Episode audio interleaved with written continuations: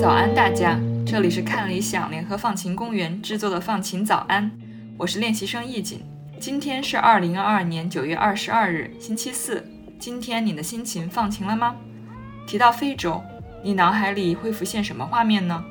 我最直接的联想呀，就是黄沙漫天，土地干裂，看不见水源，树木也没有立足之地，大多数人呢，只能住在简陋的茅草屋里。虽然这或多或少有些刻板印象了，但我们今天故事的主人公迪艾贝多·弗朗西斯·凯雷，确实就是在这样的环境中长大的。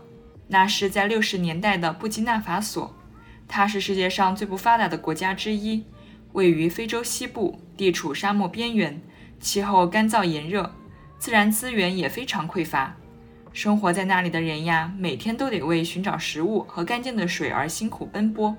凯雷出生在布基纳法索的一个村庄甘多，这个村里没有一所学校，但父亲觉得小凯雷还是得学习读书和写字呀，因此在他还只有七岁的时候就离开家人，独自前往城里上小学。他那儿的小学着实也不怎么样，教室非常简陋，虽然也还是用水泥砌成的，但完全没有考虑通风和采光。你能想象吗？在四十五摄氏度烈日当空照的夏天。要和一百五十多名学生挤在一起上课，空调当然是不可能有的，而且一挤就是好几个小时，这是什么感觉呢？刚刚经历过高温的朋友应该对此还是有点感触的吧？凯雷从那时起就有了要为自己的家乡甘多建学校的愿望，让村里的孩子以后都能在里面舒舒服服的上课，不必再经受这样的折磨了。说回甘多，当地的生活条件一直都十分艰苦。想要生存下去，离不开邻里间的相互帮助。乡亲们都很淳朴善良。据凯雷自己回忆，在他上小学时，每到假期结束要返校前，他都会挨家挨户的告别。这时呢，每家的妇女都会掏出口袋里仅有的一枚硬币给他，这在甘多象征着深厚的感情和美好的祝愿。他七岁那年曾问过妈妈：“为什么他们都对我这么好呀？”妈妈说。他们都想为你读书出点学费呀，希望在你学有所成的那一天会回到村里，帮助大家一起改善生活就好了。一九八五年，凯雷获得了职业木工奖学金，可以到离家更远的德国柏林勤工俭学。在那里，他白天学习如何搭建屋顶和制作家具，晚上则攻读中学课程。九五年的时候，他进入了柏林工业大学。花了近十年的时间，获得了建筑学高级学位。虽然远在他乡，但凯雷心里一直没有忘记那个最初的愿望。在校的时候，他就开始设计学校的图纸，还成立了筹建甘多学校基金会，从零开始，一点点筹集资金。他还为此游说过同班同学，少花点钱在香烟和咖啡上吧，把省下来的钱都用来支持他的建校项目。没想到两年之后。他真的筹集到了五万美元，并用这些钱建造了家乡的第一座小学——甘多小学。这也是他的第一个建筑作品，于二零零一年竣工。回过头来看，这座小学的建成不仅丰富了当地的教育资源，还确立了凯雷未来建筑设计的核心策略：高度尊重和珍视地方传统，但同时又带来变革。凯雷设计初期的想法很简单。就是想让教室在隔绝足够多外界热量的同时，还能滤过光线，让它以更加柔和的方式穿过窗户，照亮黑板，然后轻轻洒在孩子们的课桌上。总之，就是能给老师和学生带来基本的舒适感，获得教与学的乐趣。在综合考虑各种因素之后，凯雷并没有使用廉价的工业化建筑材料水泥，而是选择了粘土来搭建学校。这也是当地人一直以来建造房屋的材料，但这一开始就遭到了村民们的质疑，因为世代生活在这里的人们早就发现，传统粘土建筑根本无法抵抗不期而至的暴雨，更别说随之而来的洪水了。凯雷这样做不是重蹈覆辙吗？自然，凯雷要建的呀，并不是乡亲们想象中的那种传统房屋，虽然仍是就地取材，但建造技术已大为不同。接下来就看看凯雷是怎么做的吧。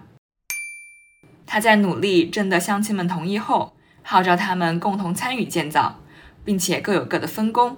孩子们负责为地基的搭建收集石头，妇女们则负责打水，男人们则相互接替着捶打粘土，并不断混合掺杂了各种泥沙与碎石的河水，最终制成了一块块坚实而光滑的粘土砖，完成了对传统建材的改良。由这些砖砌成的墙壁不仅牢固，还有助于自然通风，凉爽的空气得以留在室内，热量经过穿孔的粘土天花板。和宽大悬空的铁皮屋顶散发出去。这种不完全封闭的结构在其他地方可能会显得简陋，但在技术和资源都很匮乏的布基纳法索，在没有空调的情况下，就可以使室温降低整整六度。向外延伸出去的屋顶让教室四周形成了阴影区，也成为了孩子们课后玩耍、乡亲们休息纳凉的好去处。如果你感兴趣，也可以参考一下文稿区的图片。除此之外呢，凯雷还利用木百叶和本地生产的陶罐，嵌在墙壁上，形成一些形状多变的开口，就相当于我们的窗户了。这些窗户要么很深，要么在外围就有额外的遮阳防雨的结构，这样在让室内有充足的漫反射光线的同时，又避免了屋里的人被太阳直射的热浪袭击。这种设计在凯雷之后的本地建筑中也能见到。初期的甘多小学在建成之后，村里的学生人数增加了将近六倍。在之后的十几年中，又建设了教师住房、图书馆等。凯雷十分了解当地人的文化需求和生存状态，这让他可以不被一些不切实际的想法所干扰，而是专注于利用本土材料，动员村民们参与其中，再结合早年在柏林学习到的先进理论和技术，制定出因地制宜的建筑策略。在接下来的二十年里，凯雷在不同的设计项目里都持续丰富和创新着属于本土的建筑语汇，也形成了凯雷自己的建筑风格。作为社会活动家的他，也让世界认识了这些十分接地气儿但又独树一帜的非洲当代建筑。就在今年，凯雷凭借他的一系列建筑成就获得了普利兹克建筑奖。这个奖自1979年成立，每年都会表彰一位或多位。在建筑设计领域有卓越贡献的在世建筑师，堪称建筑界的诺贝尔奖。在上周九月十三日发布的颁奖典礼特别视频中，凯雷的一段话令我印象深刻。他说：“气候危机是真实存在的，物资是匮乏的。如果我们耗尽一切，下一代就一无所有。由资源引发的冲突正在加剧，遍及世界各地，人口增长问题也迫在眉睫。”无论我们来自何方，这些都与我们息息相关。